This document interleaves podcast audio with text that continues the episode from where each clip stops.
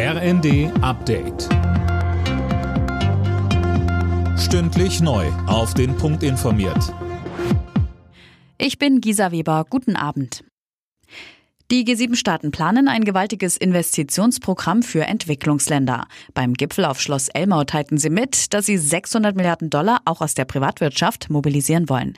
Anne Brauer, nicht ganz uneigennützig. Nein, die G7-Staaten wollen damit Chinas wachsendem Einfluss in vielen Entwicklungsländern etwas entgegensetzen. Die Milliarden sollen in den kommenden Jahren in Infrastrukturprojekte in ärmeren Ländern fließen. Quasi die Antwort auf Chinas Megaprojekt Neue Seidenstraße. Auch China investiert damit in die Infrastruktur vieler Entwicklungsländer Entwicklungsländer.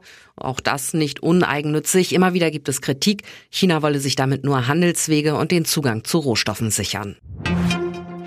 Wenige Stunden vor Beginn des G7-Gipfels sind in der ukrainischen Hauptstadt Kiew Raketen in einen Wohnkomplex eingeschlagen. Es soll mehrere Verletzte geben. US-Präsident Biden verurteilte den russischen Angriff als Barbarei.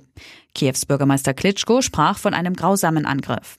In der Bild sagte er, es sieht danach aus, dass Russland bewusst den Start von G7 auf perfide Weise für einen Raketenschlag nutzen wollte.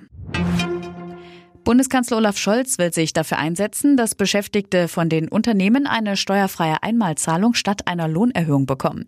Das will Scholz den Gewerkschaften und Arbeitgebern bei einer konzertierten Aktion in gut einer Woche vorschlagen, berichtet die Bild am Sonntag.